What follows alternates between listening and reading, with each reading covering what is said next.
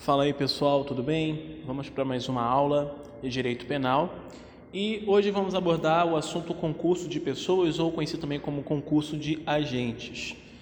É, está elencado no artigo 29 do Código Penal e vou começar com uma, uma pequena classificação inicialmente.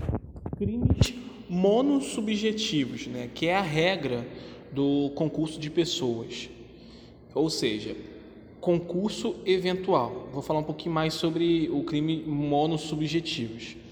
E nós temos outros tipos de crime, que é o crime plurissubjetivos, que existe um concurso necessário, ou seja, é impossível crime sem a quantidade mínima de pessoas.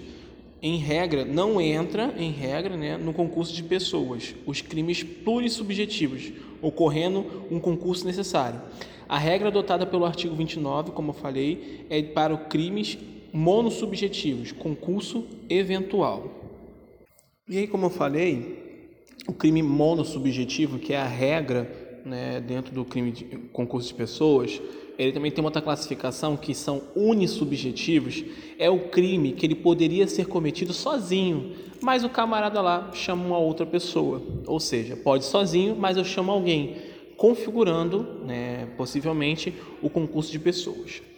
Falando isso, vamos falar um pouquinho do intercrimes dentro desse assunto, que pode ser concurso de pessoas na cogitação, tá? que é na fase interna, parte moral, é, preparação e execução, que é a fase externas, parte material.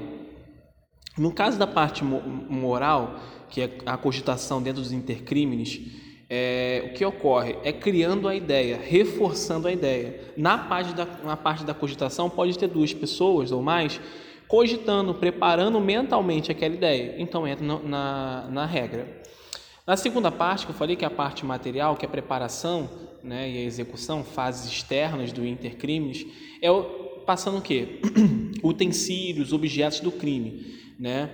É, e só que dentro dessa parte existe uma subclassificação, que é a participação inócua. Ou seja, quando eu empresto, por exemplo, uma arma para alguém cometer um crime, tenho relação com tal fato criminoso, quando a pessoa não usa. E aí gera um fato atípico para mim, entendeu?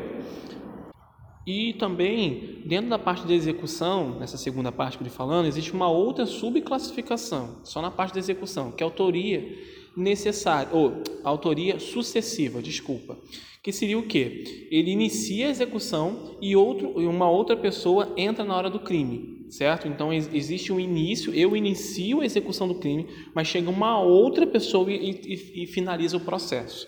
No caso seria autoria sucessiva, tá? E agora, minha gente, vou falar alguns requisitos para vocês que são importantes dentro do concurso de pessoas ou concurso de, de agentes. Pluralidade de agentes e condutas. Mais de um agente une-se, eles se unem-se para o quê? É, em uma só vontade. Tá? Então eu tenho mais de um agente, ele, todo mundo une-se para quê? Para realizar uma só vontade. Segundo ponto é a relevância causal. É a participação tem que ser relevante. Se for uma, uma participação irrelevante, no caso não configura concurso de pessoas. Terceiro ponto é o liame subjetivo entre os agentes. É a união de vontades com a intenção de cometer crime único. Não necessita ajuste, ajuste prévio, tá bom? Lembrando que dentro do direito penal, o que vale para ser avaliado, entre aspas, inicialmente, é o liame subjetivo do agente. Qual é a intenção volitiva, ou melhor, qual é a intenção do agente para realizar tal ato? Né? Então, não seria diferente dentro de concurso de pessoas. E o quarto ponto seria a identidade da infração, que aqui a gente classifica como a teoria monista, né? que a infração praticada pelos concorrentes seja única, um objetivo único. Gente, acho que ficou bem repetitivo, mas é, é isso que caracteriza a questão impróvia um único objetivo, uma única vontade, liame subjetivo ou vínculo subjetivo único, entende? Então, nesse caso aqui, eu estou falando que uma infração, as infrações praticadas pelos concorrentes têm que ser única também, não seria diferente. E aí, gente, dentro do, do nível de concurso público, o que mais cai são as teorias. E aí eu vou falar um pouquinho das teorias do CAPT, tá? Desse artigo que eu citei para você. Nós, nós falamos que a regra encontra-se no artigo 29, que seriam as teorias unitárias, monistas ou igualitárias, certo? unitária, monista e igualitária, certo? Essa é a regra. A exceção seria a teoria pluralista, não, que não utiliza a parte geral do Código Penal, seria, utilizaria a parte especial de alguns crimes. E nesse caso não há concurso de pessoas, existe uma separação das condutas. Tá bom? E aí, dentro do concurso de pessoas, nós como eu vou falar agora de umas teorias para você, bem importante. A teoria do autor, a teoria do partícipe e alguns dados extras, tá bom? Teoria do autor, em regra, é teoria restritiva do autor. Quem pratica o núcleo do tipo, tá bom? Grave isso. O autor, para a teoria do autor, é quem pratica o núcleo do tipo. O partícipe é contribui para o crime, mas não pratica o núcleo do tipo. Matar alguém. Regra dentro da teoria do autor, tá bom? O autor seria matar alguém. Quem contribuiu para essa, esse crime seria o partícipe, tá? É, a exceção seria a teoria do domínio do fato, do domínio final do fato, que é a teoria do mentor intelectual, que controla o final do fato. Nesse caso, o autor não só executa a ação típica, mas também que se utiliza de outro, outra pessoa como instrumento ele domina a realização do fato típico, podendo parar ou continuar. E o partícipe não possui esse poder, tá bom? Então vamos lá, de novo, revisar que é importante. A teoria do autor, em regra, é a teoria restritiva do autor, ou seja, o autor é aquele que pratica o núcleo do tipo e o partícipe é aquele que contribui para o crime. A exceção à regra da teoria do autor é a teoria do domínio do fato, do mentor intelectual, o controlador, digamos assim, que ele diz o seguinte: o autor não só executa a ação típica, mas também que se utiliza de outra para como instrumento. Ele domina a realização do fato típico, podendo parar ou continuar. Gente, eu tenho uma analogia para gravar isso, inclusive para acertar a questão de prova em concurso público. Eu penso na, na é, teoria do domínio do fato como o rei do crime do Homem-Aranha, tá? É apenas uma, uma, analogia. Quem conhece o desenho mais antigamente, o desenho, é, sabe do que eu estou falando. Então tem lá o rei do crime, ele poderia sim responder, porque em tese ele estaria na, nessa exceção tá bom? É só uma forma de gravar, tá, gente? Não vamos especificar muito. E o partícipe dentro dessa teoria seria a pessoa que não possui esse poder. É simples, não possui o poder de continuar ou parar o ato. Ele só apenas faz, tá bom? E com isso, vou falar da teoria do partícipe, né, que é da conduta acessória, né? É, primeiro que é a assessoriedade mínima ou seja, basta o autor cometer o fato típico. São características dessa teoria, tá? Assessoriedade limitada, que é é, que o CP adota dentro da teoria do partícipe. O autor comete o fato típico e ilícito. Assessoriedade extremada também deve ser culpado e a hiperassessoriedade, ou seja, todos, é, todos é, anteriores mais os, a punibilidade dele. Ou seja, você utiliza toda essa acessoriedade que eu falei para você, mais a punibilidade prevista para o autor em regra. Tá bom?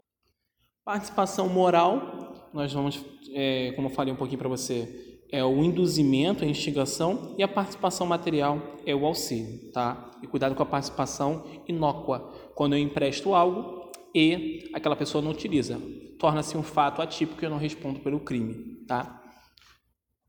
E agora, vamos falar da autor, autoria mediata, tá? Autoria mediata, que é conhecida como o homem por trás. Não se aplica ao artigo 29 do Código Penal, tá?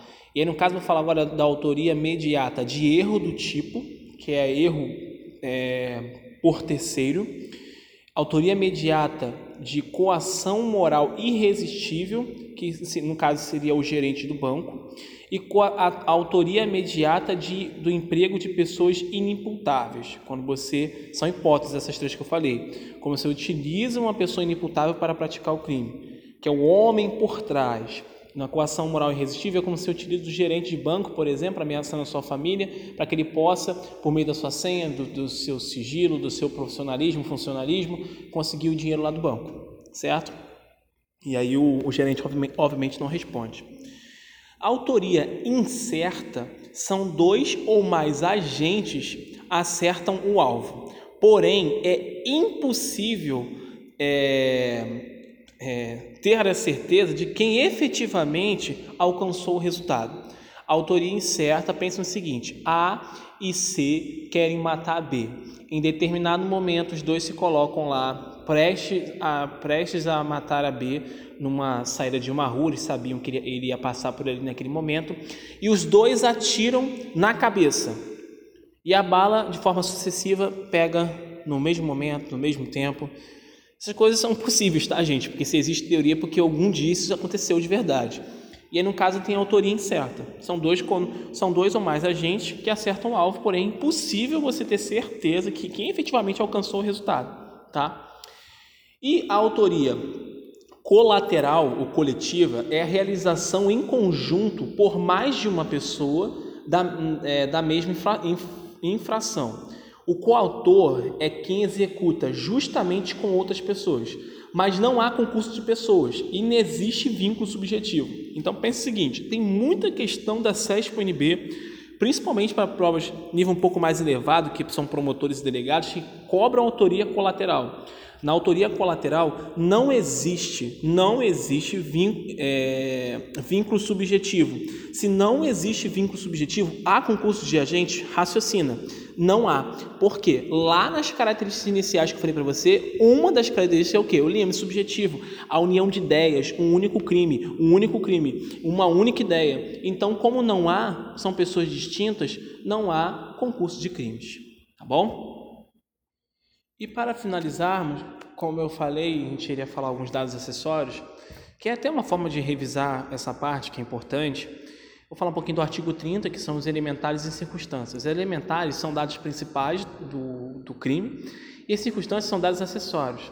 A circunstância pode ser, por exemplo, um aumento de pena, uma diminuição ou explica o crime, por exemplo.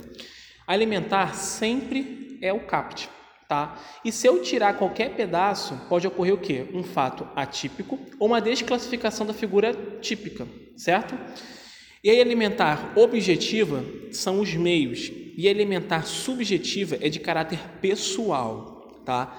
A subjetiva pessoal sempre se comunicam ao terceiro que participa do ato, tá? Desde que ele tenha conhecimento. Circunstâncias objetivas, como falei, são meios, nesse caso, comunicará se o terceiro tiver ciência. E a subjetiva, que eu falei que é caráter pessoal, nunca alcançará terceiro, mesmo sabendo. Você conseguiu entender a diferença? Uma coisa é elementar, uma coisa é circunstância. Só para fazer um, um, um review bacana aqui, na elementar objetiva são meios e a subjetiva é pessoal. Mesma coisa nas circunstâncias, objetiva são meios e subjetiva é pessoal. Só que na subjet... elementar subjetiva sempre se comunicam a terceiro que participa do crime, desde que ele tenha ciência. Na circunstância subjetiva de caráter também pessoal, nunca alcançará terceiros, mesmo sabendo. Já na circunstância objetiva, que são meios, nesse caso comunicará se o terceiro tiver ciência tá bom? Grave esse detalhe, é um pequeno, uma pequena parte, não se cobra muito, mas talvez num contexto de uma questão possa ser que venha isso se você acerte a questão, tá bom?